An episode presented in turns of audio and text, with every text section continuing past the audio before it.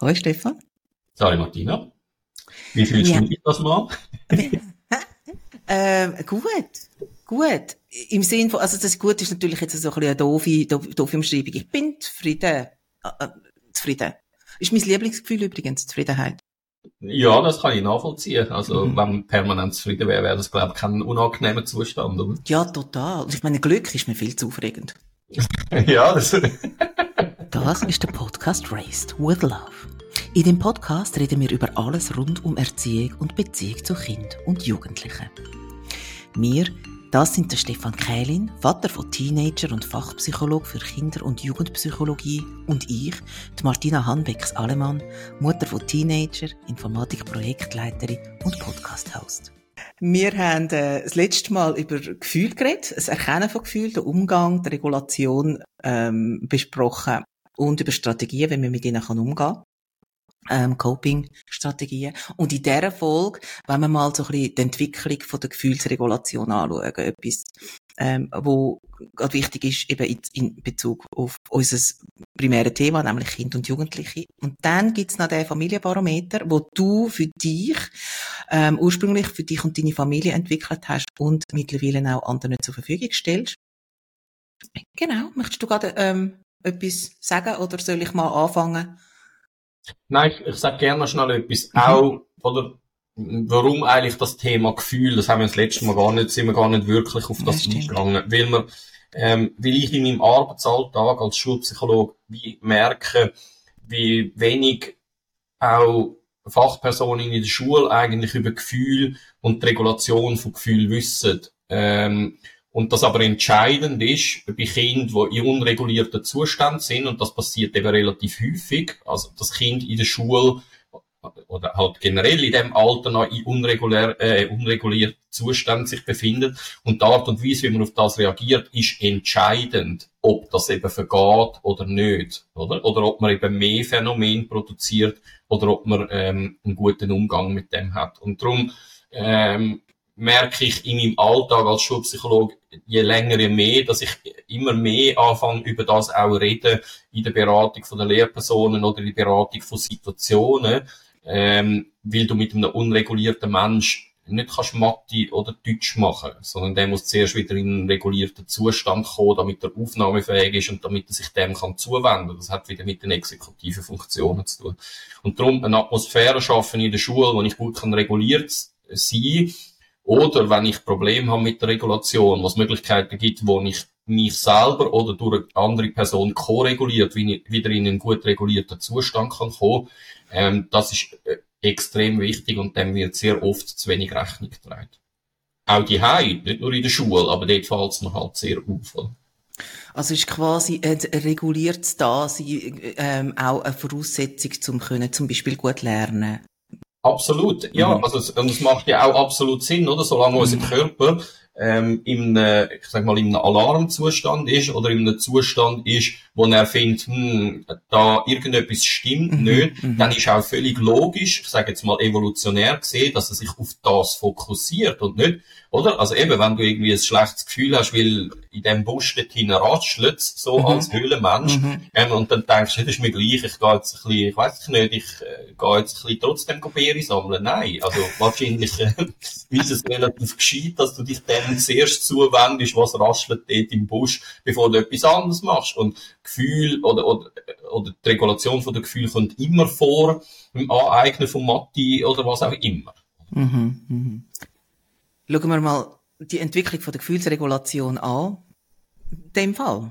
Ähm, wenn so ein Kind auf die Welt kommt und einfach noch gar nichts kann, ähm, dann handelt ja eine Bezugsperson für das Neugeborene. Das heißt, ähm, es muss erkennen, was es könnte sein und entsprechend ähm, Strategien entwickeln, dass es dem Kind wieder gut geht. Wie lange ist das so? Ähm, eine kleine Klammerbemerkung einfach zuerst. Das Baby kann nicht nichts, wenn es auf die Welt kommt. Das kann sehr viel, äh, wenn es auf die Welt kommt. Bei den Gefühlen kann es nicht so viel, ja, das stimmt. Äh, also der Organismus produziert dort einfach, ähm, wie soll ich sagen, der produziert einfach den Antwort, die dann die anderen müssen, äh, müssen deuten. Ja, das ist, also in der Baby, äh, bei der Babyphase geht man eigentlich, oder sagen wir mal so, wenn sie auf die Welt kommen, haben sie eigentlich das ist zumindest mein letzter Wissensstand ähm, bezüglich der Emotionsregulation, haben sie eigentlich keine, verfügen sie nicht über die gleichen Gefühle wie wir, sondern sie haben sogenannte Vorläuferemotionen. Also das heißt, das sind Anlagen, wo sich dann nach und nach zu den Emotionen entwickeln, die wir das letzte Mal gesagt haben. Und das ist ähm, als negativ und belastend empfundener Stress, das ist eine von diesen Vorläuferemotionen, Wohlbehagen, Interesse, Erschrecken und Ekel. Also das sind die, die, die Vorläufer-Emotionen. Und aus, aufgrund von denen kann man eigentlich sagen, wenn ein Baby schreit, wird es irgendeins von diesen, von diesen Vorläufer-Emotionen mhm. jetzt in dem Moment gerade empfinden. Ähm, und das ist ja das, was man dann als Eltern auch macht. Man geht mal alles durch, man schaut mal in die Windeln, ja. ähm, man, man nimmt es mal auf den Arm, man gibt ihm mal etwas zu trinken, ähm, wenn es ein Baby ist, äh, Brust ähm, oder ein Schuppen, ähm, oder man schaut, hat es warm oder kalt. Also das sind so die, die, die primären Sachen, wo man dann ja abcheckt, oder? Ähm, und ja, das ist so. Also ähm, äh, man sagt so in der Phase vom Neugeborenen, also eins bis vier Wochen nach der Geburt, ähm, übernehmen Bezugspersonen die Regulation fürs Neugeborene. Also das, ähm, das, das Neugeborene äußert dann eben quasi so eine Vorläuferemotion. Ähm, das heißt dann eben, es schreit zum Beispiel. Und das ist so eine umgerichtete Reaktion. Das Kind, also das Baby weiß eigentlich nicht, was es braucht, sondern Bezugspersonen probieren dann im besten Fall Verschiedenes aus ähm, und schauen, äh, was könnte es echt sein. Und so äh, handelt man das eigentlich, oder? Also in der ersten Phase, während den ersten vier Wochen, ist das so. Und während dem ersten Altersjahr ähm, verändert sich vor allem etwas bei den Bezugspersonen. Nämlich, äh, das Baby äh, appelliert eigentlich immer noch ähm, ungerichtet bis gerichtet. Also, und das ist das, was du das letzte Mal vielleicht gesagt hast, dass Leute dann merken, anhand von der Reaktion vom Baby oder wie, wie es schreit, was es braucht, oder? Also Zeichen, was Kind braucht, werden eindeutiger im ersten Altersjahr und dementsprechend können auch die Eltern eine viel zielgerichtetere ähm, Regulation oder, oder Intervention eigentlich anbieten. Also man sagt dem, der Säugling appelliert eben nicht mehr umgerichtet, sondern zunehmend gerichtet, also weil er eben eher weiss, was es bräuchte oder was jetzt gerade abgeht. Und Bezugspersonen handeln dann eben auch gerichtet, indem dass sie viel besser wissen, was, was das Baby eigentlich braucht. Ja, genau. Und du sagst jetzt, ähm, ab dem zweiten Monat, also du hast vorher gesagt, erst ja. bis vier, vierte Woche ist es so umgerichtet und ab dem zweiten Monat, das, ganze, das ganze erste Lebensjahr, sendet die Zeichen aus eben. Und das sind ja dann nicht, hey, gib mir mal die Bratwurst, ich habe Hunger. Was sind das für Zeichen? Also eben, ich glaube, das krasseste oder, oder das, was ziemlich ähm, eindeutig ist, das ist, das ist Schreien, oder? Mhm. Und das ist ja zum Teil wirklich, also das halt ist ja zum Teil fast nicht aus, weil es in einer Tonlage ist, wo so wirklich so an eine Sirenen erinnert oder so. Und das zeigt ja auch, oder? Je, je mehr, dass es so ist, ähm, umso einen größeren Stress befindet sich eigentlich das Kind. Also das heißt, ähm, es fängt dann eben an schreien und das jetzt kommt ein ganz wichtiger Punkt, oder? Wenn man das Kind schreien lässt, dann, dann wird es irgendwann wieder aufhören. Mhm. Ähm, aber es hört nicht auf, weil es sich selber beruhigt hat, sondern es hört eigentlich auf, weil es hoffnungslos ist ähm, und weil es erkennt, es kommt offensichtlich niemand, der die Emotionen reguliert oder der für mich sorgt. Also das heißt, das habe ich ja schon ganz früh mal in einem Podcast gesagt, all die Programme, während dem ersten Jahr, wo man versucht, das Baby an irgendetwas zu gewöhnen, sechs schlafen, shoppen oder weiss mhm. Geier was, mhm. ähm, das ist eigentlich immer äh, aus meiner Perspektive eine Vernachlässigung von der, von der Bedürfnisse, die das Kind in dem Moment hat, hat und nicht altersadäquat. Also das, das Baby und generell, ein Kind einfach schreien lassen, das wird nie dazu führen, äh, dass das Kind irgendetwas lehrt in dieser Situation. Das Beste, was es lehrt in dieser Situation, ist, dass es sich nicht auf seine Bezugspersonen kann verlassen, dass die nicht zuverlässig für das Kind sorgen. Und das, das ist nicht das, was man will, was das Kind lehrt in dieser Situation. Ja, es gibt ja auch noch den Klassiker, da jedes Kind kann schlafen lernen. Ja. Darum ähm, hat, hat mich ja dann auch veranlasst zu sagen, ähm, irgendwann wird es noch einen eigenen Podcast geben zu Einschlafbegleitung und dem ganzen im ganzen und das Thema. kann ich auch noch sagen das ist also mhm. oder ich kenne das aus eigener Erfahrung ähm, mit mit meiner Tochter das ist das kann einem wirklich an, an, zum Wahnsinn treiben und das kann einem wirklich an den Punkt anbringen, ähm, wo, also ich kann heute verstehen, warum das Eltern ihres Kind schüttelt, ihres Baby, oder? Es, es ist nie gerechtfertigt, aber mhm. dass man in so einen, selber dann in so einen unregulierten Zustand hineinkommt, dass man das Gefühl hat, ich, es muss einfach hören, ist mir gleich, wie es hört. Ähm, das kann ich sehr gut nachvollziehen. Ähm, aber es ist natürlich nicht okay, oder? Also das heißt, in dem Moment geht man gescheiter aus dem Zimmer und lässt das Baby tatsächlich ein Moment schreien ähm, und geht nachher, wenn man besser reguliert ist, wieder auf das Kind zu. Und was eben auch nicht, das haben wir schon das letzte Mal gesagt, oder das mit der Gefühlsansteckung. Ähm, je entspannter man kann sein als älterer Teil, wenn man ein unreguliertes Kind oder vor allem ein Baby versucht zu regulieren, je entspannter man selber ist, umso größer ist die Wahrscheinlichkeit, dass es auch funktioniert. Wenn man durch das selber in einen Stress kommt, übertreibt sich das halt wegen der Gefühlsansteckung wieder aufs Kind. Und dann haben wir eigentlich so einen, einen, einen Feedback-Prozess mhm. von einer Negativspirale, wo sich eigentlich beide weiter abreitet, oder? Also in dem Moment Hilfe holen und sagen, ich, ich mag nicht mehr, ich kann nicht, kannst du bitte, ähm, das, das ist genau das Richtige und da muss man sich nicht schlecht fühlen oder das Gefühl haben, man sorgt nicht adäquat für das Baby. Im Gegenteil, man sorgt genau adäquat für das Baby, wenn man das macht. Und das heißt, das sagt nichts darüber aus, ähm, ob man ein guter Vater oder eine gute Mutter ist. Man ist in dem Moment ein guter Vater und eine gute Mutter, weil man versucht, das Beste fürs Kind ähm, zu machen. Und das ist in gewissen Situationen nicht mehr selber mit dem Kind etwas zu machen, sondern eine andere Person, das macht es dann. Mhm. Man handelt im Interesse vom, vom Kind. Ab, absolut. Und nochmal, das ist, wenn man nicht herausfindet, oder es gibt ja die Schreibabys oder Babys, mhm. die sich in gewissen Situationen nicht beruhigen lassen, ähm, das, das treibt einem selber zum Wahnsinn und das, das kann einem selber in, in eine Dysregulation führen und das muss man einfach erkennen ähm, und sich dann aus dieser Situation ausbegeben. Ich habe so ein Schreibaby gehabt. Wie? Ich habe so ein Schreibaby gehabt, eins von zwei.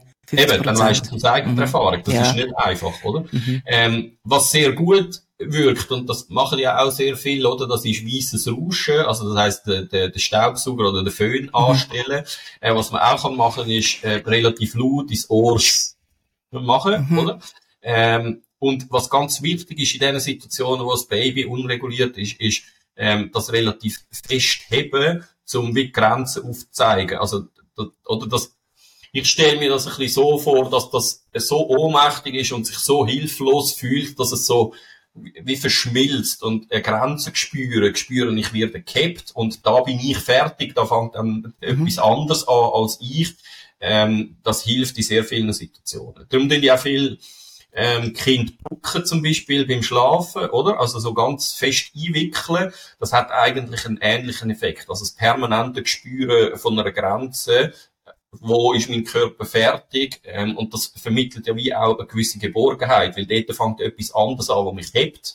Ähm, das ist in solchen Situationen ganz wichtig, oder? Also, dass mhm. man das Baby eben dann nicht im Wägeli reinlässt, sondern dass man es möglichst näher zu sich nimmt ähm, und versucht, nach Möglichkeit eben, solange man selber kann ruhig bleiben, ähm, wirklich Sachen sagt, wie dir kann nichts passieren, ich bin da, ich schaue für dich in einer ganz ruhigen in einer, in einer ruhigen Stimme. Und sobald man selber eben in der Stimme unsicher wird, wird das Kind auf das wieder anfangen reagieren, weil es merkt, die Person, die mich eigentlich regulieren ist auch nicht reguliert. Das erhöht die Gefahr für mich massiv. Oder? Mhm, also, mhm. mal evolutionär gesehen, ähm, wenn die Person, die eigentlich sollte für mich sorgen, selber im Stress ist, dann kann das nicht gut sein für meinen Organismus. Ja, absolut. Dann Niemand hat da Kontrolle. Mhm. Genau.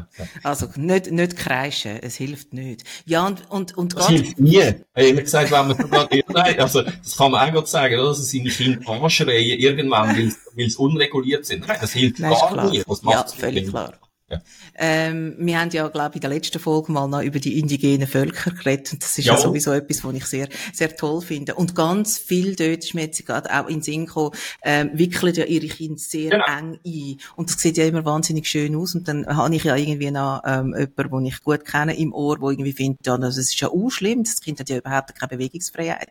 Dabei ist es ja so, also selbst okay. ich, wenn ich im Bett bin, oder, dann fühle ich mich total gut, wenn ich eingemummelt bin. Also, genau. ähm, ich ich glaube, manchmal könnte man schon auch noch so ein bisschen etwas lernen von diesen, von diesen, indigenen Völker. Ja, man könnte sehr viel von, also gerade was mhm. das anbelangt, könnte ja. man sehr, sehr viel lernen. Ja, das ist ja. so. Und das ist bei uns, abgesehen von früher, glaube auch nicht anders gewesen. Also, ich meinte, ich hätte auch mal irgendwo gelesen, wo bei uns unsere Gesellschaft mehr noch aus Bauern bestanden hat, dass man die Kinder ja auch mit auf den Acher genommen hat. Ja. Und wenn sie eben klein sind, dann hat man es nicht irgendwo in eine Furche hineingelegt, sondern dann hat man es wahrscheinlich auch irgendwo am Körper halt gehabt. Ähm, und dann sind sie auch völlig reguliert und es ist okay. Und darum, mhm. also es freut mich immer, wenn ich in unserer Gesellschaft einen Mann oder eine Frau sehe, wo das Kind äh, im, im Tuch vor sich herträgt, weil ich genau weiß, das ist in dem Moment wahrscheinlich genau das, was das Kind braucht. Dem geht's. So viel Geborgenheit. Ja, genau. Ähm, dem geht.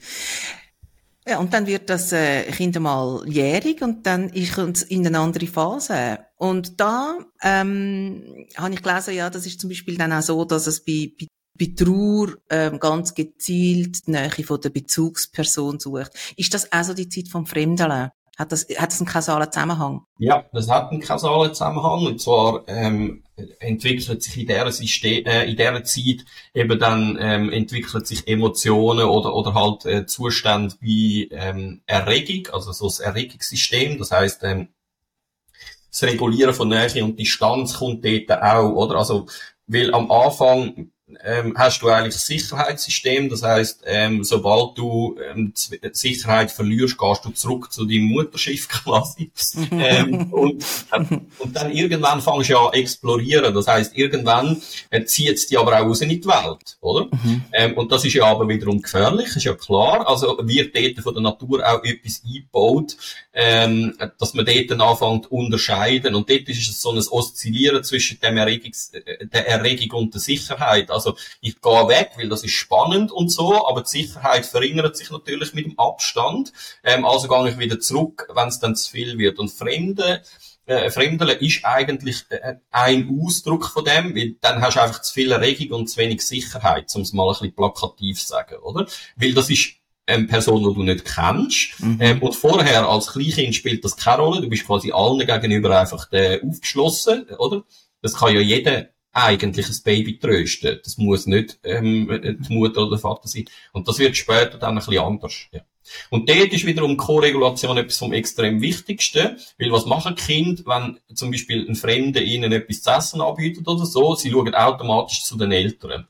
Mhm. Und je nachdem, was die Eltern nachher für ein Gesichtsaus, also im besten Fall, nein, es gibt auch Kinder, die nehmen es einfach, aber, aber nicht, wenn dann eben, wenn das Fremde so ein bisschen angefangen hat, ähm, und dann schauen sie zu den Eltern und dort ist entscheidend, weil dann lesen sie die Emotionen von den Eltern und wenn die Eltern in dem Moment ein freundliches Gesicht haben und, und nicken, dann wird das Kind merken, okay, es ist alles okay, ich darf.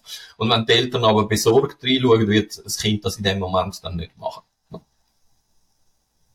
Ich habe jetzt gerade eine Bemerkung machen ähm, zu den Marshmallows, die wir vorletztes Mal gehabt ja. haben, weißt du? so, das ist ein Marshmallow, oder? Und lieber gerade zwei. Ähm, ein Vorschulkind ist so ein, ein, ein Kegelschüler, man darf nicht Kegelschüler sagen, so ein Kindgärtner. Kindgärtner. Ja, ja, das werden vier bis sechs sein, so, ja. Genau, genau. Und dann müsste es dann mal langsam anfangen, ein bisschen selber, selber selber gross sein, oder? Ja, Gefühl, es, es müsste, ja, es müsste nicht, sondern es hängt äh, essentiell damit zusammen trauen die Eltern das zu und fordern das ein oder eben nicht. Also das heisst, wenn du in dieser Phase, und das ist, wäre eigentlich natürlich, wäre das so, dass man mhm. als Eltern dort versucht, Kind so ein bisschen zu ermuntern und zu sagen, komm, versuch dich mal, ähm, mhm. gehst du Klasse mal per Post, ich bin ja schon noch dabei, aber versuch's mhm. mal. Ähm, wenn man das nicht macht in dem Alter, und da sind wir jetzt bei den überprotektiven Eltern, ähm, mhm. dann findet es halt eben nicht statt. Also das heißt, dann lehre ich eben nichts äh, in dieser in dieser Situation. Ich traue mir es nicht zu, sondern ich brauche dann immer wieder das Mami oder das Papi, der mich reguliert in diesen Situationen. Ähm, und das ist nicht äh, eine gesunde Entwicklung. Ja, aber muss es genau dann stattfinden? Kann man nicht sagen, ja gut, das Kind ist jetzt äh, in der sozialen Entwicklung noch so ein bisschen hinten drin, jetzt übt es halt mit sechs. Ja. Oder nehmen mit sieben. Sind, nein, oder ist dann schon der Zug abgefahren? Nein, das sicher nicht. Also, das, oder die, die Altersspanne, die sind, das ist ja nicht determiniert, sondern das mhm. hat ja eine höhere Spannbreite, was äh, die, die eigene Entwicklung anbelangt. Aber vorher kann man es am Kind wahrscheinlich nicht zumuten. Ja. Also, wenn man es vorher macht, dann ist es zu früh in dem Sinn. Ab dem Alter kann man dazu übergehen, das zu versuchen. Und dort ist aber der Part von den Eltern extrem wichtig zu merken, nein, jetzt, ähm, verlange zu viel von meinem Kind. Ähm, und dann machst du es eben nicht. Aber da mag ich mich noch an eigene Situationen erinnern, in meiner Kindheit, wo ich es mir nicht zugetraut habe und trotzdem geschickt worden bin. Und das ist dann keine gute Erfahrung, oder? Also das heißt, dann hast du wieder ein Ohnmachtserleben oder ein, ein Misserfolgserlebnis und das ist sicher nicht förderlich dann, ja. Ja, und das ist ja eh, also ich, ich meine, je länger ich mich, mich mit diesen Themen befasse, jetzt in unserem Podcast, desto mehr merke ich, wie, wie gewaltvoll eigentlich der Erziehung ist von unserer Generation, von den Eltern. Aber unbewusst natürlich haben sie das nicht extra gemacht, aber es ist mir neulich wieder in den Sinn gekommen, wo es darum gegangen ist, dass das Kind neu muss hin anrufen und Angst hat. Und der Punkt ist eben, also ich habe in meinem Leben schon sehr viel telefoniert, aber selbst ich mit 51 tue mich manchmal noch schwer, auch vor allem insbesondere wenn noch jemand zulässt, also in einem Grossraumbüro müssen irgendwo Kaltakquise machen, es ist der blanke Horror. Und ich weiss auch noch, dass, wo ich ein Kind bin oder ein Teenager und man mir einfach gesagt hat, ja, jetzt du dort mal an. Dort ist dann eben die Wahl gewesen, was ist schlimmer? Dort anrufen oder meine Eltern müssen sagen, ich habe Angst, dort anzurufen. Weißt du, ja, was ich meine? Du kennst das Gefühl wahrscheinlich auch, oder? Ja, absolut. Und, und ich glaube, das hat ja wieder mit zu tun, dass man früher noch wieder von ausgegangen ist, äh, Kinder sind einfach kleine Erwachsene. Also kann man die auch behandeln wie kleine Erwachsene. Also äh, von nichts kommt nichts, du lernst es nicht, wenn du es nicht versuchst und zehnmal versagst und so. Und ja. da ist man, steht man heute an einem anderen Punkt, oder? Also, klar lernst du es irgendwann, aber wenn du doch das ganze Leben lang einfach mit unguten Gefühlen musst telefonieren, ist einfach nicht lässig, oder? Und mhm. ich kenne das auch, ja. Also, ich meine, in meinem Job, ich telefoniere dauernd, aber gern mache ich es auch nicht, oder? Mhm. Also, ja, mhm. das, das, das ist absolut so. Und dann gibt's einfach bessere Wege. Du kannst das vom Kind schon verlangen und es wird wahrscheinlich nicht einen Schatten vortragen, wo, ähm, wo es ganz Leben lang wird darunter leiden, aber es wird immer wieder in Situationen hinein sein, und abgesehen davon, man kann es später noch lernen, gewisse Sachen, aber es wird immer wieder in Situationen hinein sein, wo es äh, dann so eine leichte äh, Dysregulation hineingeht, auch als Erwachsene, was nicht zwingend nötig ist, wenn man das super würde aufbauen, oder? Weil das hat dann schlussendlich dann eine Auswirkung auf, ähm, auf, auf den Selbstwert, auf meine Selbstwirksamkeit, also das heißt, wie gut äh, bin ich eigentlich wirksam in meinem sozialen Umfeld, eben traue ich mir zu, dass ich etwas kann, oder ist das sowieso von außen gesteuert, oder? Und dort sind wir dann im Bereich hinein, an was attribuiere ich eigentlich Misserfolg zum Beispiel hat Misserfolg immer etwas mit meiner Fähigkeit zu tun oder mit dem, was außen passiert. Manchmal kann man ja gar nichts dafür. Und mit dem Erfolg aber genau dasselbe, oder? Also, sehr oft wenn man dann äh, attribuiert man dann Erfolg halt irgendwie an Zufälligkeiten und dann hat es keine Rückwirkung auf meinen Selbstwert, oder? Also wenn Erfolg, den ich erlebe, immer mit anderen Faktoren als mit mir etwas zu tun hat, dann bin ich nicht wahnsinnig selbstsicher dann. Und wenn Misserfolg aber immer etwas mit mir zu tun hat, dann bin ich auch nicht wahnsinnig selbst, ähm, selbstwirksam. Mhm, mh ab siebte, so plus minus Schulkind, oder? Ähm, da kommt so wieder der letzte Teil. Das heißt ja, dann braucht in der Regel keine Bezugsperson mehr, sondern kann selber handeln. Bis wann muss man fertig sein mit dem Thema? Oder ist es ein Prozess, wo man ewig noch hat? Lifelong. Ja. Ähm, ja, na gut, wäre Eben, eigentlich würde man wieder davon ausgehen, dass so die Basisgeschichte ein Kind in dem Alter tatsächlich grossmehrheitlich kann selber regulieren. Und da rede ich einfach nicht von der Spitze, wo ja trotzdem können auftreten, wo ja zum Teil auch wir Erwachsenen in gewissen Situationen massiv überfordert sind. Oder also, wenn du irgendwie einen Tsunami erlebst, oder ich weiß nicht. Also, wenn mhm. du eine traumatisierende Situation überlebst, oft, äh, natürlich kannst du dann nicht ähm, äh, selber damit, unter Umständen selber nicht damit umgehen. Genau. Jetzt beobachtet man aber, oder, oder ich beobachte das zumindest, aber ich glaube, da bin ich nicht allein mit diesen Beobachtungen, dass sich das so ein bisschen nach hinten verschiebt. Also die Zahl von mhm. den Kindern, die in der Schule, ähm, in den ersten paar Klassen oder auch in oberen Klassen in eine Dysregulation hineingehen und sich selber nachher nicht können regulieren die steigt meines Erachtens nach. Und das hat wiederum zu tun, halt eben auch mit den exekutiven Funktionen und mit der Art und Weise, wie die Umwelt gestaltet wird ähm, im Vorschulalter oder im frühen Schulalter. Ähm, weil das ist ein Skill, wo man muss trainieren, wo man muss äh, gut angeleitet werden, wo man muss drin begleitet werden. Und wenn man das sich selber überlässt, äh, dann wird sich zwar irgendwie entwickeln, aber wahrscheinlich nicht wahnsinnig zielführend. Ja.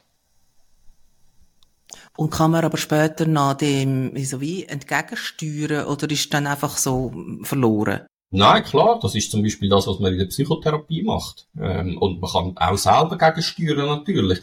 Ähm, die Frage ist einfach, oder meistens macht man das dann, wenn es einen Leidensdruck annimmt äh, im Leben, wo so enorm hoch ist, dass der Organismus dann eben bereits zum Beispiel mit Panikattacken oder mit Nervenzusammenbrüchen oder wie auch immer man dem will sagen reagiert. Ähm, und die Frage ist halt, muss es so weit kommen? Es wäre halt gescheiter, es kommt gar nicht dazu. Ähm, und das hat definitiv etwas mit der Art und Weise zu tun, wie wir unsere, unsere Gefühle können regulieren können. Ähm wenn ein Kind aufwächst in einem Elternhaus, wo die Eltern jetzt eher zurückhaltend sind mit Gefühl, kommunizieren, zeigen, ähm, muss man davon ausgehen, dass das Kind das dann einfach auch nicht lernt? Oder kann das noch von anderen Bezugspersonen, Erwachsenen, Gespendli, ähm, ein bisschen abschauen?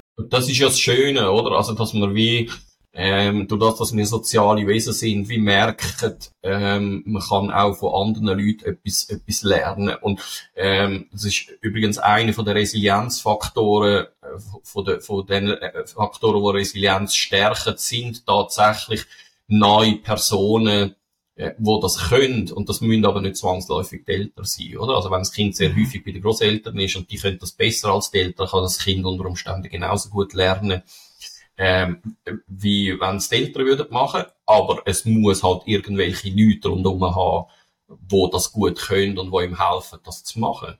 Und darum ist es halt, und jetzt sind wir wieder in der Schule, oder? Ähm, und auf das wirst du natürlich als Lehrperson mit grosser Wahrscheinlichkeit oder PH eben nicht vorbereitet, ja. oder? Ähm, und das wäre aber eine wichtige Fähigkeit, ähm, oder, oder wichtige Fertigkeit, besser gesagt, wo man sich müsste aneignen, was mache ich eigentlich als Lehrperson, wenn ich unregulierte Kinder oder schlecht regulierte Kinder in, in meiner Klasse habe. Weil dann, das ist eigentlich eine Störung, oder? Also eine Störung im Sinn von, es stört den Unterricht. Und wie man dort so schön sagt, Störungen haben eigentlich immer Vorrang. Also, das sagt man auch mhm. In der Therapie. Ähm, Störungen muss man sich eigentlich zuerst annehmen. Und das würde wie bedeuten, eigentlich muss man zuerst dafür sorgen, dass Regulation wieder da ist und dann kann man nachher weitergehen. Und das ist ein sozialer Prozess, wo man auch, wo die Gruppe auch einen Einfluss hat. Und darum ist es eben entscheidend für mich, ob man mit der Klasse das erste Mal in den Wald geht, äh, am ersten oder am zweiten Tag und ein paar Spiele macht, wo vielleicht solche Sachen fördert oder wo man wie exemplarisch auch kann aufzeigen, wie gehe ich mit dieser Situation um bei uns in der Klasse oder was erwarte ich von euch, dass ein sozialer Lernprozess stattfindet. Nein, Kinder sind nicht fertig mit sieben, oder? Auch nicht was die Emotionsregulation. Man kann immer noch etwas dazu lernen. Das machen wir ja im Laufe des Lebens. Mhm. Nicht nur positiv, sondern halt auch negativ. Eben. Und dann entwickelt man halt ähm, vielleicht Störungen oder so. Aber ähm, das ist nie fertig. Und der soziale Lerneffekt, ähm, und da sind wir wieder bei den überfachlichen Kompetenzen, Lehrplan 21, das ist extrem wichtig. Und von dem gibt's leider, finde ich, und das mache ich keiner Lehrperson zum Vorwurf, eben, weil der, der Lehrplan ist halt, wie er ist, aber das wären entscheidende Sachen aufs Leben heraus gesehen, oder? Weil, wenn wir in unsere Gesellschaft schauen, was gerade abgeht in unserer Gesellschaft, ähm, dann bräuchten wir mehr Menschen, die könnten sich selber gut regulieren. Wir bräuchten mehr Menschen, die in der Lage wären, vernünftig und rational an gewisse Problemstellungen anzugehen und, und die zu analysieren und gemeinsam mit anderen Menschen auf Lösungen äh, zustreben. Und von dem sieht man im Moment nicht wahnsinnig viel, sondern es wird, es, es wimmelt in den sozialen Medien, aber auch sonst von Leuten, die ihre unregulierten Zustände einfach in die Gesellschaft rausposaunen und andere dafür verantwortlich machen. Und das ist natürlich, das entspricht einfach nicht der Realität. Möchtest du gerade noch etwas zu dem Thema sagen? Oder? Ja, äh, zu Aggression einfach nochmal etwas, oder? Ja. Also, ähm, Aggression, ich habe es das letzte Mal schon gesagt, ähm, aber Aggression, gerade im Kleinkindalter, ist ein extrem wichtige, äh, ein wichtiger Umgang, also eine Regulationsstrategie. Und das am Kind wegnehmen, das ist keine gute Sache. Also da gibt man einem gescheiteren Boxsack. Also es, natürlich soll das Kind lernen, dass es die Aggressiv äh, Aggressivität nicht an anderen Menschen auslässt, aber ähm, die, Aggressi die Aggression als solche abzuwürgen, das, das halte ich für völlig falsch. Ähm, wichtig ist, einen, einen Umgang damit zu lernen. Mhm. Wie kanalisiere ich die Aggression mhm. ähm, so, dass sie mich nicht lähmt? Weil man redet ja immer von ohnmächtiger Wut. Mhm. Oder? Mhm. Also das heißt, und Ah, das ist übrigens eh noch interessant, oder? Also unsere Sprache bietet ja viel solche, solche Metaphern an, die in Alltagsgebrauch eingegangen sind. Und zwar genau darum, weil es weil es halt das ist. Also Wut kann tatsächlich ohnmächtig machen. Ähm, und darum ist es halt wichtig, dass man die Aggression dann, dann kann kanalisieren. Eigentlich sollte man als Eltern, wenn ein Kind aggressiv reagiert, sich freuen, weil das Kind eine Fähigkeit entwickelt hat, nämlich zu reagieren auf einen Gefühlszustand. Es reagiert mit Aggression auf Frustration und das ist eine erste Regulationsstrategie, ist eigentlich super. Und statt das abzuwägen und zu sagen, nein, äh, das ist nicht gut, wir, wir, das, so verhalten wir uns nicht, das ist nicht anständig, oder ich we weiss der Geier, was man da alles kann sagen, kann man sagen, super, hast gemerkt, dass du frustriert bist, he? jetzt müssen wir einfach noch das andere Kind schlafen, finde ich nicht gut, da müssen wir noch eine andere Lösung finden, oder? Also, äh, aber dass du das merkst, dass du jetzt frustriert bist, super Sache. Mhm. Und dann braucht es dann eben die Strategie, wie man mit dem kann umgehen kann. Genau. Mhm. Mhm.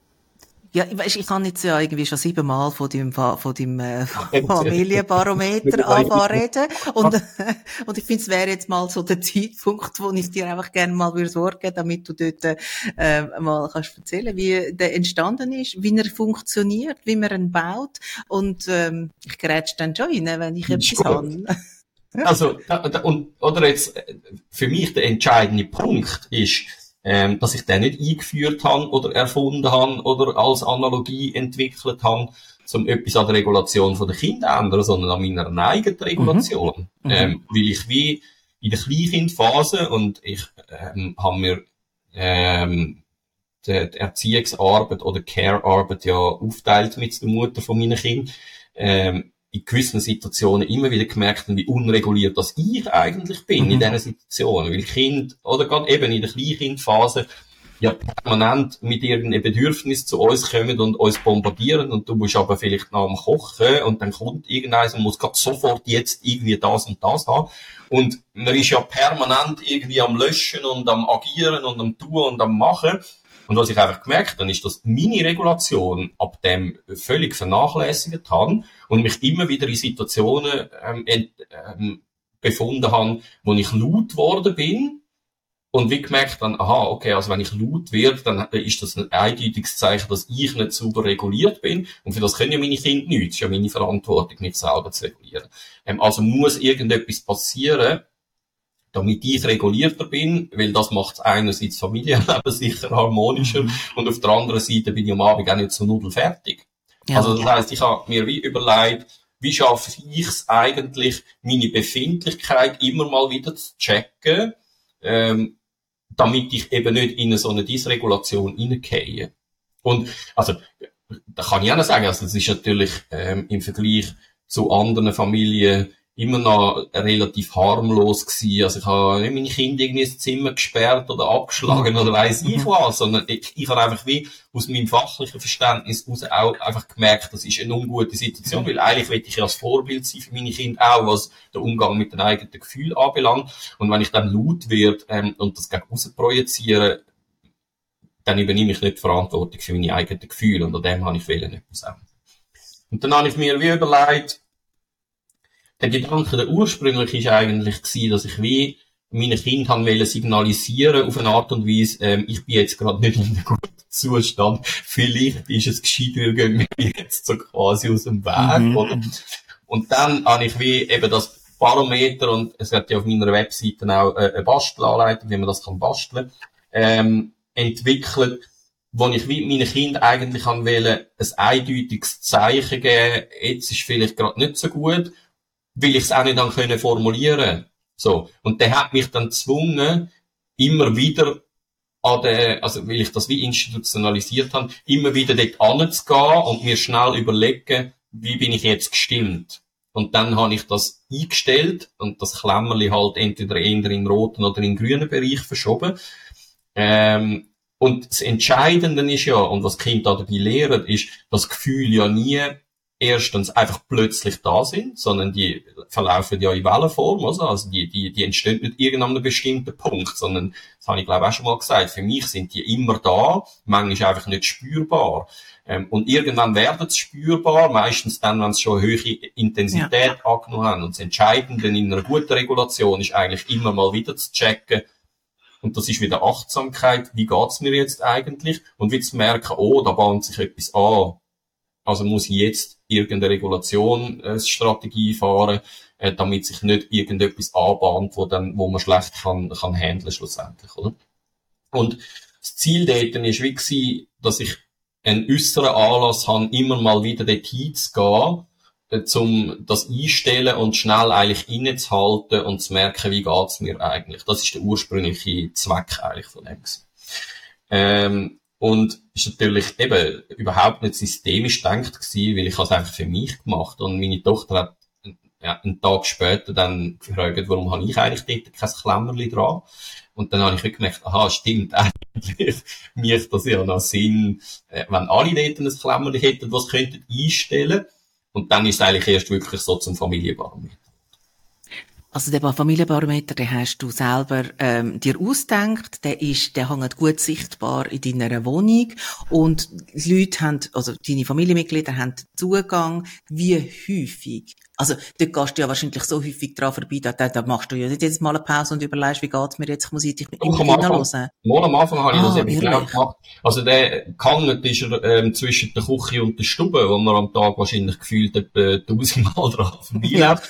Und mal die ersten paar Tage habe ich das gemacht. Ähm, und, oder der Effekt ist eben der gewesen, kann ich sagen, dass nach ein paar Tagen ich das so internalisiert kann, dass ich gar nicht mehr haben müssen zum Familienbarometer gehen. Also ich, das ist für mich eigentlich wie ein äußerer, äh, ein äußerer Reminder gewesen, mich mehr um mich selber zu kümmern in diesen Situationen. Und das ist ja das, was Eltern sehr oft eben nicht machen. Wenn sie kleine Kinder haben, das Bedürfnis von der Kind stehen über allem und die mhm. eigenen Bedürfnisse, die stellt man irgendwo hinten an. Und das ist wie für mich ein Lerneffekt gewesen, zu merken, nein, auch meine Bedürfnisse sind wichtig in dieser Situation und sie sind insbesondere darum wichtig, weil wenn ich besser reguliert bin, meine Kinder auch besser reguliert sind, weil es halt eine Rückkopplung gibt, was das anbelangt. Aber faktisch habe ich das etwa drei Tage eingestellt auf dem Barometer und dann ist es, bin ich in einer anderen Gestimmtheit gewesen, dass ich wie mich besser können regulieren und auch mehr haben können sagen. Aber wir haben also noch, lang, noch sehr lang genutzt. Und mein Sohn zum Beispiel, der hat es immer sehr dichotom genutzt. Also bei dem ist es entweder zuunterst im Grünen gewesen oder zuoberst im Rot. ist so seine Art gewesen, darauf aufmerksam zu machen, dass jetzt äh, ist also überhaupt nicht mehr gut. Dann ist er demonstrativ dort angestapft hat einen Stuhl genommen, weil es relativ hoch gehangen ist und sein Klemmerli einfach zur Oberstufe gesetzt, oder? Aber extrem wichtig, also das heißt, er hat einen Ausdruck gefunden, auch wenn er den nur braucht, wenn er wirklich, wirklich hässig war, ähm, zum darauf aufmerksam machen. Und das hat, der, der generelle Effekt ist eigentlich der gewesen, dass wir alle, glaube ich, achtsamer geworden sind, ähm, hinsichtlich der Bestimmtheit vom anderen, und nicht in dem, dass wir die Verantwortung haben angefangen übernehmen für Gefühle von den anderen. Und das ist auch eine grosse Gefahr von dem Barometer, oder? Es bleibt, auch wenn ich transparent mache, wie meine Gefühle sind oder meine Gestimmtheit, es bleibt immer noch meine Verantwortung, das zu regulieren. Es ist nie, also ich habe das nicht installiert und gesagt, wenn ich dann im Roten bin, ähm, dann sind ihr die schuld. Das wäre natürlich komplett falsch, oder? Sondern es ist wie klar gewesen, dann habe ich wahrscheinlich nicht mehr so viel Geduld und das hat halt Auswirkungen auf euch. Dann bin ich vielleicht auch zu müde, am Abend noch Geschichte zu erzählen, aber nicht, weil ich euch bestrafen sondern weil das einfach halt so ist mit der, wie es halt so ist mit dem Gefühl. Ähm, die können manchmal so ermüdend sein, dass man dann nicht gleich drauf ist am Abend wie an anderen, aber das ist niemandem seine Schuld, sondern es ist einfach so, oder? Mir ist es wiederum gegangen, aufzuzeigen, Gefühle haben Auswirkungen, ähm, aber niemand ist an denen schuld, sondern die sind extrem wichtig und die haben halt aber Konsequenzen und man lernt mit denen leben und manchmal ist es so und manchmal ist es so. Ähm, das macht überhaupt nicht. Also ich nehme jetzt mal an, das ist irgendwie von grün über braun zu rot gegangen. Ja, und, über, über zu Rot. Oder, ja. Ah, wirklich so ein, so ein Ampelsystem. He? Und ja, dann genau. passiert ja aber natürlich schon etwas. Also wenn du dein Klemmerli bei Rot hast und du bist aber in charge, oder? Ähm, ja. Dann sehen deine Kinder, okay, also ich glaube, ich stelle mal die Musik ab und gehe vielleicht ins Zimmer ein Buch lesen, statt dass ich jetzt da zu hart druck meine Lego in der Stube aus, ausbreite und dann steht er jedes Mal noch drauf, wenn er muss Gottwäsche holen, oder? Ja. So. Ja, aber das, das ist genau das, also das ist das, was dann stattgefunden hat, aber das, ich habe das meinen Kindern anders erklärt, oder? Ich habe gesagt, dass, ähm, wenn ich oder auch ihr das Klemmerli dort oben habt, ähm, dann gibt es Sachen, die uns helfen, oder? Und ihr könnt, wenn ihr wollt, etwas dazu beitragen, aber ihr müsst nicht. Es ist mhm. mein, eben nochmal, es ist meine Verantwortung, dass das Klemmerli wieder runterkommt. Ich verlange von euch nichts in dem Moment. Aber wenn ihr in dem Moment ein bisschen ruhiger sind zum Beispiel, hilft mir das tatsächlich. Das ist schon so. Aber ich würde das nie, von, hätte das nie von ihnen verlangt. Das ist der Effekt gewesen, wo aber tatsächlich eben stattgefunden hat, dass man anfängt, so ein bisschen Rücksicht nehmen aufeinander und wie merkt, okay, jetzt ist wahrscheinlich nicht mehr so gut, jetzt stelle ich vielleicht ein Bedürfnis von mir mal schnell hinein mhm. und sind wir wieder in den e exekutiven Funktionen, oder? Also zu lernen, äh, in gewissen Situationen muss ich vielleicht ein bisschen warten. Aber nicht, weil es der andere sagt, sondern weil ich etwas will dazu beitragen dass die Gestimmtheit in unserer Familie eine andere wird. Oder? Und das ist ja nicht ein kognitiver Prozess, wo sich Kinder das überlegen, sondern es passiert einfach automatisch. Aber darum ist es auch sehr entscheidend, wie man das Familienbarometer einführt. Ähm, und da habe ich ja viel dazu geschrieben, was man soll machen mit dem und was man eben genau nicht soll mhm. machen mit dem. Und es ist entscheidend, dass man sagt, es ist meine Verantwortung, dass das Klemmerli wieder oben runterkommt. Und ihr seid nicht schuld, dass das Klemmerli da oben ist, sondern das ist einfach so, weil es so ist.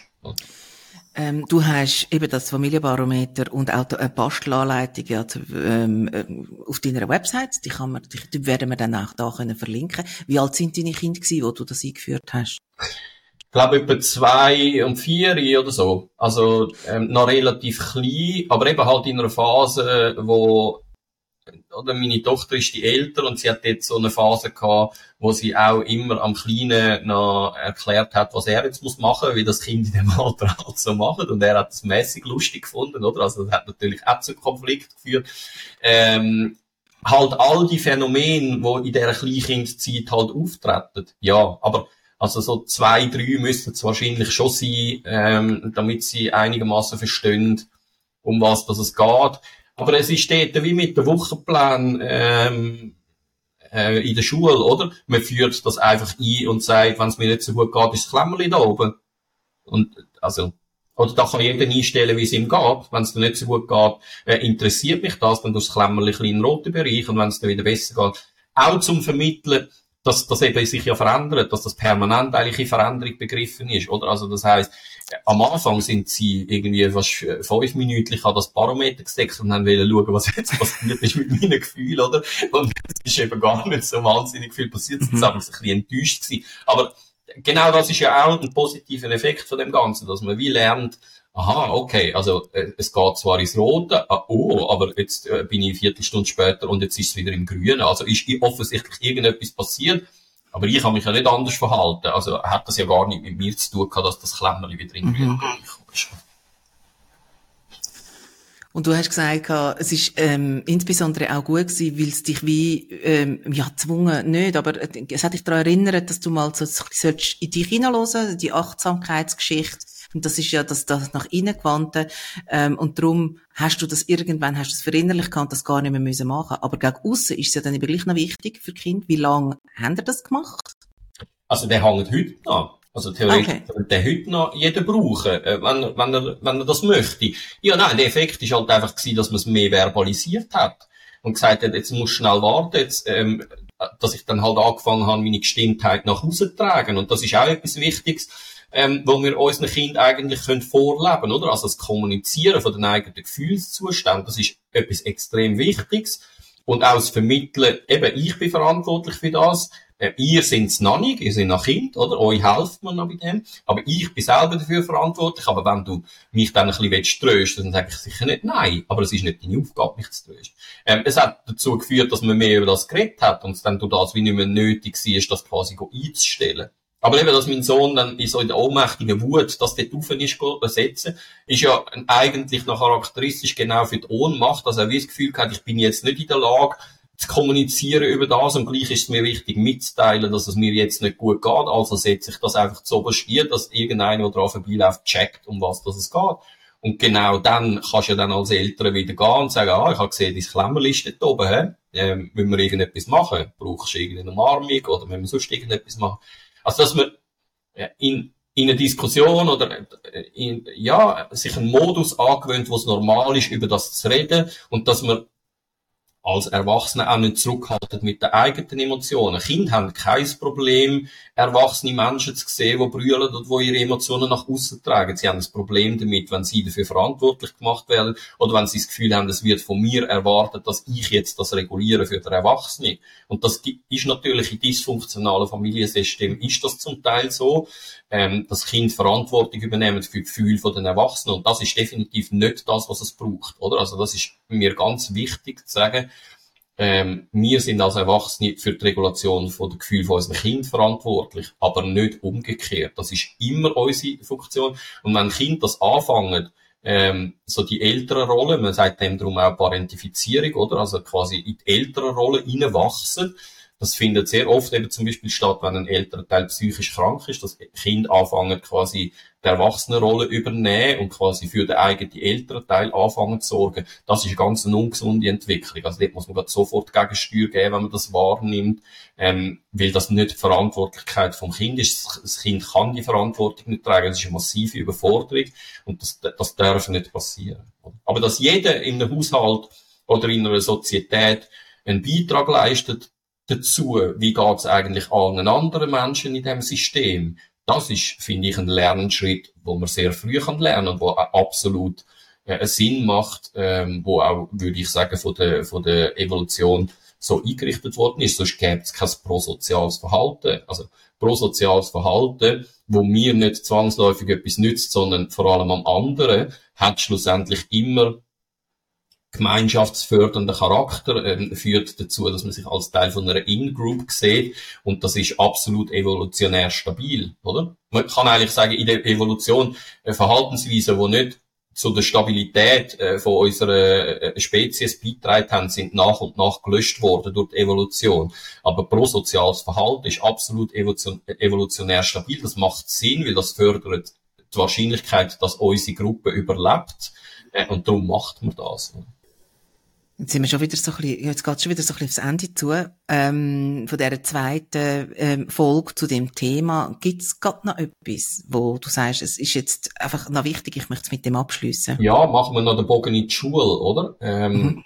ähm, und wenn ich sage, ich habe das erfunden, also das wird dieser Sache schon nicht ganz gerecht, weil die Skalierungsgeschichten, die, die kommen aus der lösungsorientierten ja. Therapie, also das habe ich ja. nicht erfunden. Ich habe einfach, ich habe ein, Anwend ein Anwendungsgebiet mhm. ähm, für mich entdeckt, oder?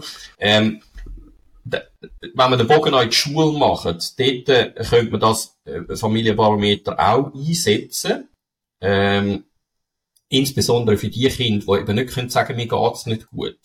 Also die Kinder, die nicht gelernt haben, ein, ein offensiv mit ihren Gefühlen umzugehen und sagen, mir geht's nicht gut, mach etwas. Ähm, als, du als Erwachsener, oder? Ähm, und das finde ich wunderbar. Das hat mein Sohn irgendwann einmal gesagt, der ist irgendwann mal gekommen und hat gesagt, ich bin traurig, mach etwas. So, und das habe ich super gefunden, weil das ist eigentlich genau meine Aufgabe, oder, wenn er klein ist. Mhm. Ähm, er hat es erkannt, hat gemerkt, ich kann nicht mit dem umgehen, also mach du etwas.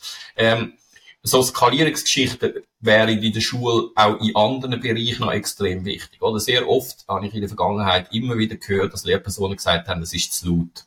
Mhm. Was heißt das? Also was ist für mich als Schülerin oder als Schüler in dieser Klasse, was ist die Konsequenz aus dem? Bin ich zu laut? Keine Ahnung. Ähm, wie viel zu laut? Also was muss ich machen, damit es wieder okay ist? So Skalierungsgeschichten, externe, ähm, die wären in der Schule extrem hilfreich. Warum hat man nicht ein, ein, ähm, einen Lautstärkeregler?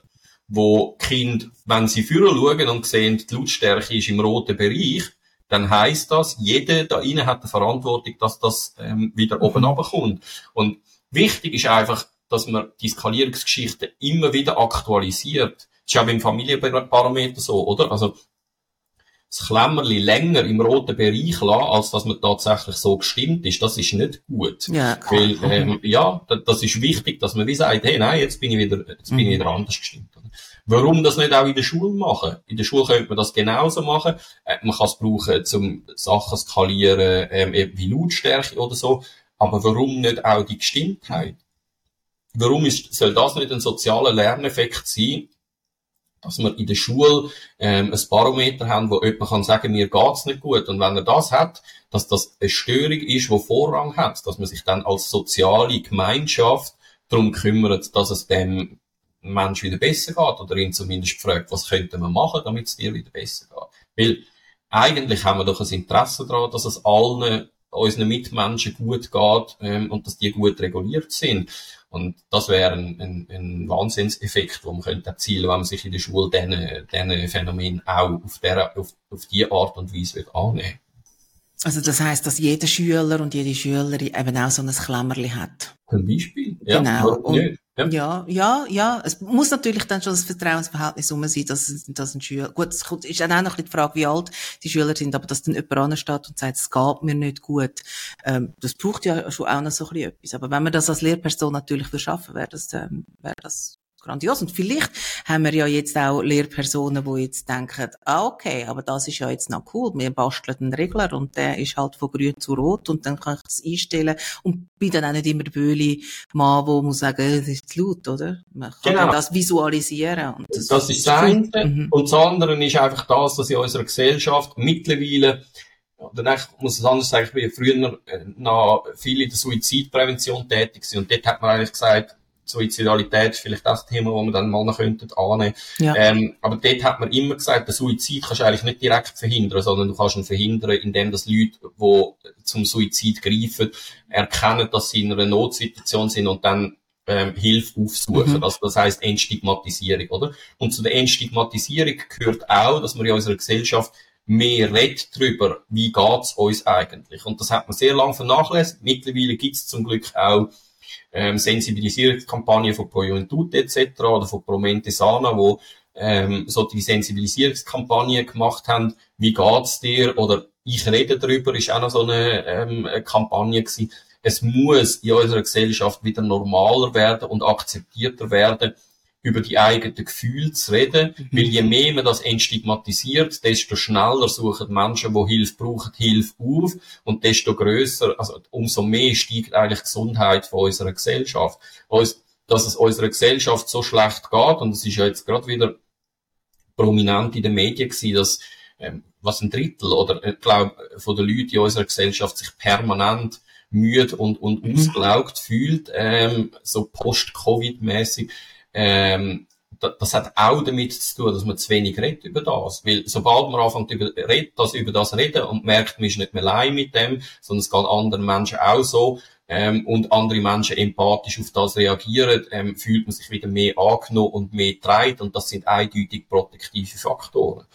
Ähm, aber für das müssen wir ein Vokabular haben, für das müssen wir können richtig wahrnehmen, was ist eigentlich das Gefühl, das ich im Moment gerade empfinde, ähm, dann das verbalisieren und für das müssen wir gute gut regulierte Leute im Aussen haben, außerhalb von unserem Organismus, die uns dabei können helfen in dem, in dieser Situation wieder in einen regulierten Zustand zu kommen. Und das, wenn man glaubt, dass sie nur bei Kindern nötig wäre, das ein, ein fataler Fehler. Mhm. Wir als Erwachsene geraten immer wieder durch Schicksalsschläge oder wie auch immer in Zustände, wo wir absolut das nicht mehr selber können regulieren Und dort ist Gemeinschaft oder Zugehörigkeit zu einer, zu einer sozialen, also, oder zu einer Gesellschaft oder zu einem System einer von den wichtigsten Faktoren, warum, dass man dann eben nicht zu Suizid greift, sondern wieder Hoffnung entwickelt und ähm, dabei bleibt und, und versucht, sich aus dem Loch rauszukämpfen, weil man merkt, dass es gibt Menschen da, die mich helfen zu unterstützen und mich bis zu einem gewissen Grad auch regulieren stelle zum Schluss noch die Frage, die ich dir bei der letzten ähm, Folge schon gestellt habe. Bei all deinen Gefühlen, es gibt irgendwie ein Konzept, da gibt es sechs, und es gibt solche, die haben zwölf, und es gibt solche, die haben irgendwie 25, aber eins fehlt immer. Weiß das immer noch nicht. Hast du auch nicht herausgefunden? Weißt du, das beruhigt mich im Fall so ein bisschen, weil ich habe dann wirklich gesucht und habe probiert, das herauszufinden. Liebe, Liebe gehört offenbar nicht zu den Standardgefühlen. Ja, nu? Nein, ist halt so? also ich glaube, eben, ich, ich habe schon noch ein bisschen nachgelesen, ähm, aber ich kann es immer noch nicht so wirklich fassen und erklären. Aber Liebe führt schon zu emotionalen Zuständen.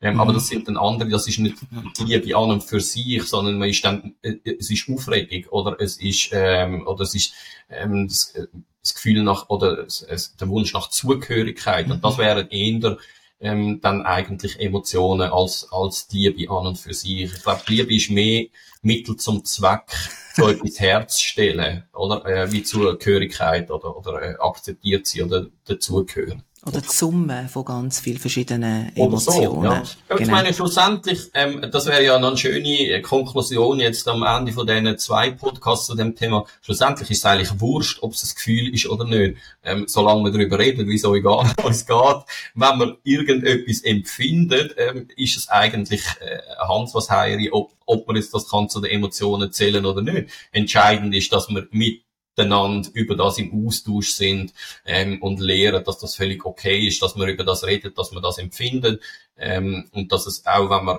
Sachen empfindet, wo uns eher lähmen, dass es Hoffnung gibt, dass man mit dem kann umgehen und dass wir ein Teil von einer Gemeinschaft sind, wo es eben den anderen Leuten nicht egal ist, wie es einem geht und sie einem da dabei unterstützen. Wie man dem dann sagt, eigentlich völlig irrelevant. Oder? Wenn ein Schüler oder eine Schülerin wiederholt ohne gültige Entschuldigung und ohne ersichtlichen Grund nicht in Unterricht geht, dann redet man von Schulabsentismus. Wir reden das nächste Mal in zwei Wochen über das Phänomen und über die Art und Weise und Weg, wie man mit dem kann umgehen kann. Ähm, wird spannend. Ich danke dir vielmals für die Folge von heute und wir hören uns in zwei Wochen wieder alle miteinander. Merci. Danke dir. Bis dann.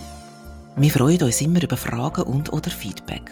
Man kann mit uns Kontakt aufnehmen über die verschiedenen sozialen Medien, ein Mail schreiben auf info at racedwithlove.ch oder auf YouTube gerade direkt unter der Folge.